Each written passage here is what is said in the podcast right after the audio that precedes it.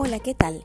Bienvenidos a mi primer podcast donde te hablaré de las religiones de la antigüedad y aquellos datos curiosos donde Egipto y Mesopotamia serán nuestros protagonistas. Te habla tu alumna y compañera Alexis Guaipo.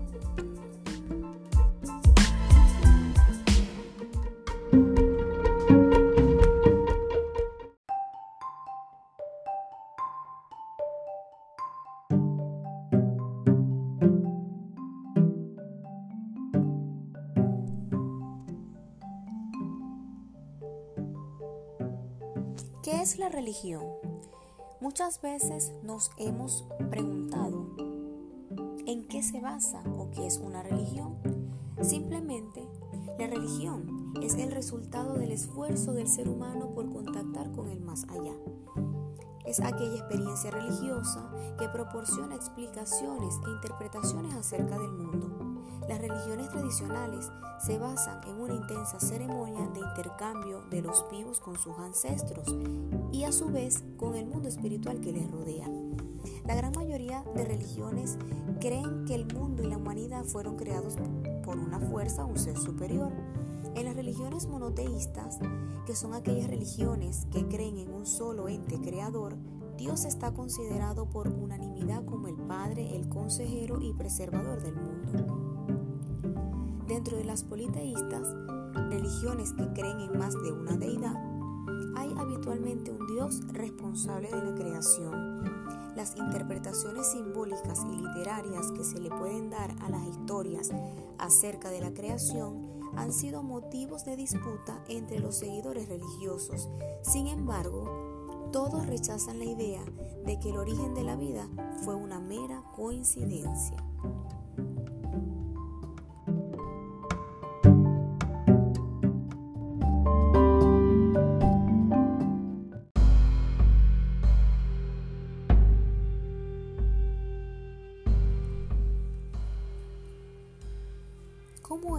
La religión de los egipcios?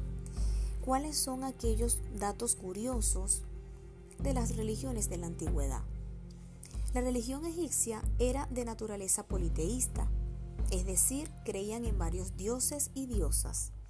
Las divinidades tenían una apariencia mitad humana y mitad animal. Celebraban numerosos rituales, el más importante de los cuales estaba destinado a propiciar las anheladas crecidas del río Nilo, tan necesarias para la agricultura.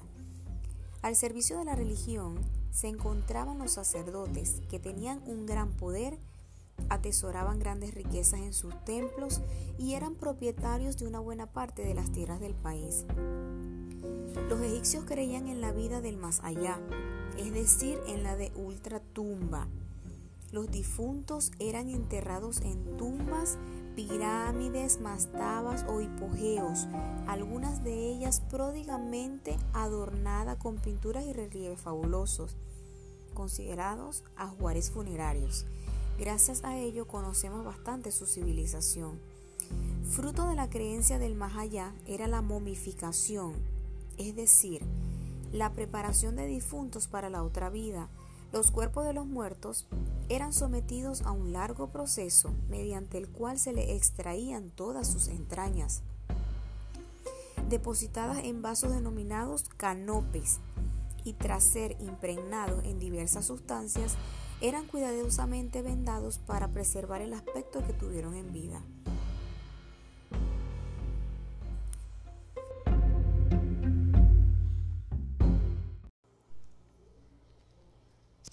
La creencia inicial en la inmortalidad de dioses y faraones, posteriormente extendida al resto de los egipcios, significó que se practicara el embalsamamiento y la momificación para poder preservar la integridad del individuo en la vida futura, según los textos de la mitología egipcia.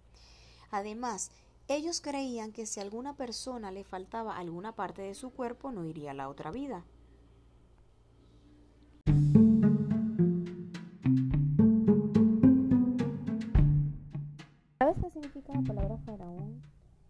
Antiguo Egipto significaba gran hogar y se refiere a que el cuerpo del faraón era el medio por el que el alma de un dios se manifestaba. Durante muchos siglos el faraón era visto como un dios en la tierra y el respeto del pueblo hacia su máxima figura era casi devoción.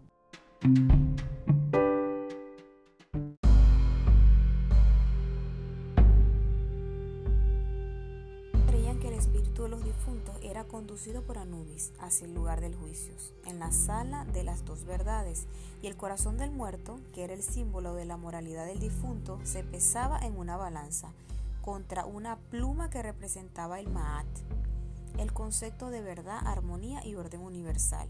Si el resultado era favorable, el difunto es llevado ante Osiris en Aaru. Sin embargo, Amit, el devorador de corazones, que se representaba como un ser, mezcla de cocodrilo, león e hipopótamo. ¿Imaginan eso? Destruían aquellos corazones cuya sentencia resultaba negativa, impidiendo su inmortalidad.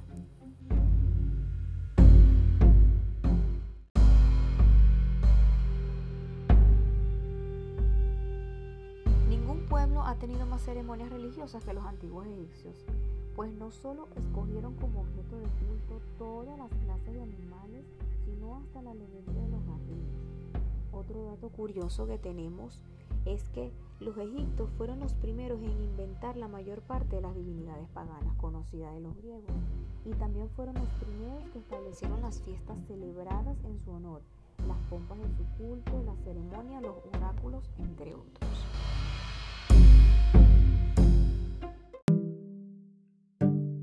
Aparte del corto importante desglose de la religión de los egipcios, debemos de saber algunos datos curiosos y de gran importancia y que deben estar presentes en nuestro saber. En Egipto no se pasaba hambre. Es más, parece ser que muchas de las momias analizadas tenían problemas de sobrepeso. Los egipcios eran muy coquetos y no dudaban en utilizar grandes cantidades de maquillaje, hombres y mujeres por igual.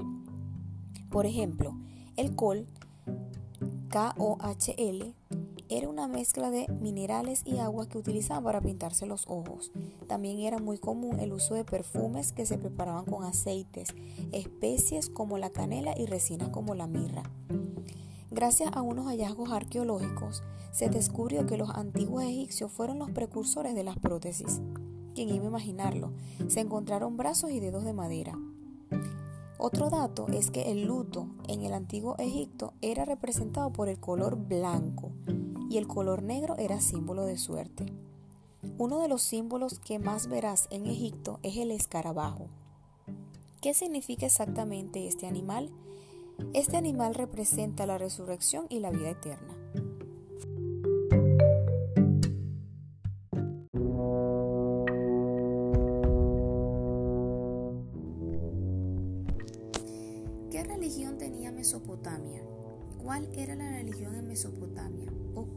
Era la religión en Mesopotamia? Son algunas de las preguntas más frecuentes a la hora de abordar la historia de las religiones.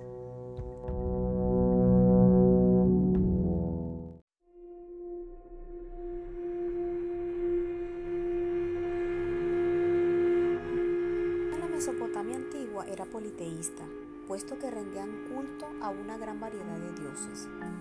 Los dioses de Mesopotamia tenían una apariencia antropomórfica y un comportamiento similar al de los humanos. Comían, se casaban, se peleaban, tenían descendencia. La diferencia fundamental entre dioses y hombres era la inmortalidad de los primeros, que podían concedérsela a quienes ellos quisieran.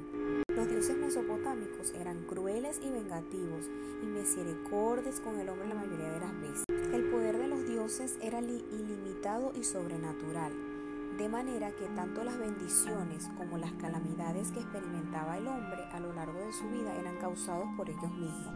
Los hombres habían sido creados para ser los servidores de los dioses, por lo cual estaban completamente a su merced y debían procurar mantenerlos contentos, realizando oraciones y plegarias o sufrían las consecuencias. Es decir, el hombre y la mujer mesopotámicos tenían una mentalidad muy pesimista de la vida Creían que cada castigo y enfermedad que padecían estaban justificados al haber cometido alguna ofensa contra los dioses. La religión mesopotámica, al igual que en vida, los antiguos habitantes de Mesopotamia no eran especialmente optimistas con respecto al más allá. lejos de verlo como un paraíso de abundancia, al igual que civilizaciones vecinas como la egipcia. Los mesopotámicos tenían un concepto de la otra vida muy negativo. El inframundo era un lugar de sombras donde apenas había alimentos y al que iban tanto los buenos como los malos. Este pesimismo estaba causado por el entorno en que vivían, puesto que en una época tan temprana de la historia, las personas dependían totalmente del medio que les rodeaba para subsistir. Además de los dioses, creían en la existencia de demonios, genios y espíritus que podían ser tanto beneficiosos como maléficos. Ahora mi pregunta es, ¿qué demonio es beneficioso? Bueno, para los mesopotámicos lo era.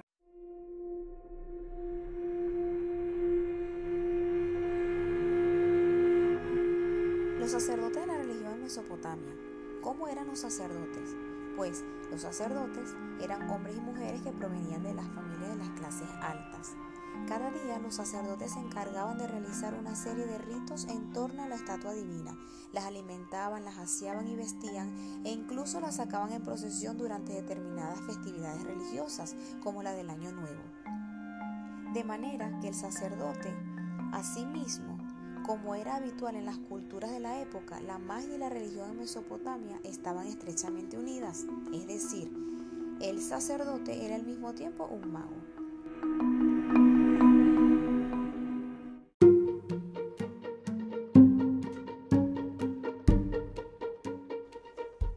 Otro dato interesante que tenemos es que así surgieron los sacerdotes exorcistas, encargados de expulsar a los demonios que habían poseído a un enfermo por medio de ritos de purificación.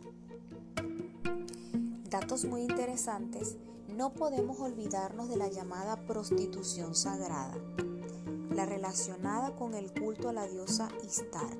¿En qué consistía este culto? Consistía en el pago a una sacerdotisa para mantener relaciones sexuales con ella. Como diosa de la belleza y la sensualidad que era, se veneraba a esta diosa mediante el acto sexual. Las sacerdotisas dedicadas a ellos tenían unos horarios fijos de culto. Asimismo, no eran consideradas simples prostitutas, sino que eran respetadas.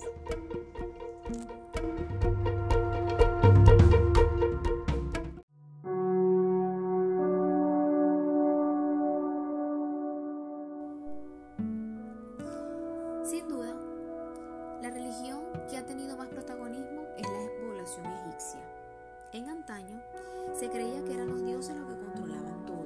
Hoy en día creen en Alá, el dios supremo del mundo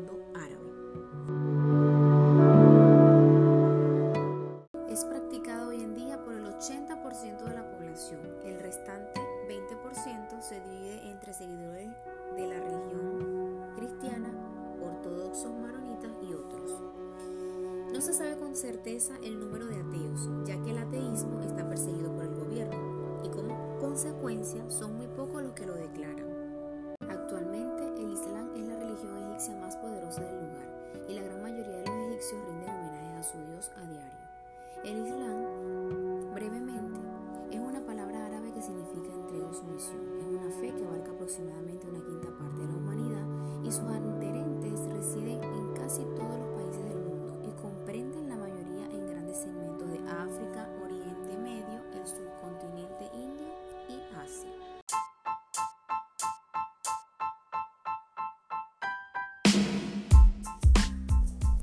Hemos llegado al final de esta corta y nutritiva información. Hasta la próxima conexión.